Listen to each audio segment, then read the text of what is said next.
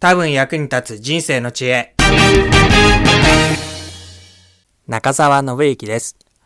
今日はある世界的なリーダーの講演会に行ってきました。久しぶりに人の話をちゃんと聞くという経験を通して気がついたことがあったんです。それは話を聞くとその人の考え方や性格などが本当によくわかってしまうということです。私も人の前で話をする立場にありますので、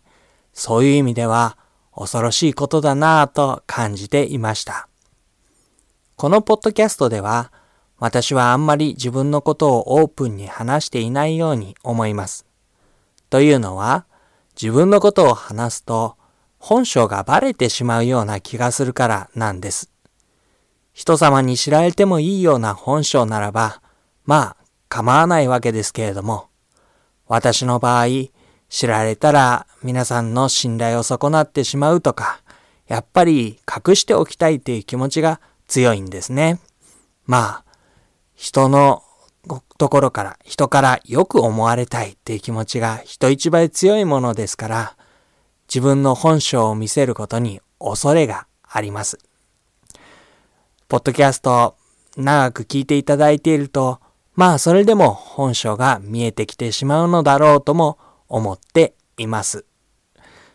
聞いていて面白いポッドキャスト、親しみが持てるポッドキャストというのは、大抵の場合、話している人がとてもオープンになっている時です。もしできたら、私もそうなりたいと考えています。でも、少しの躊躇や戸惑いがあって、なかなかそうできない。あと1ヶ月、3ヶ月、半年したら、もしかしたら、もう少しオープンに話せていたらな。そんな風に願っています。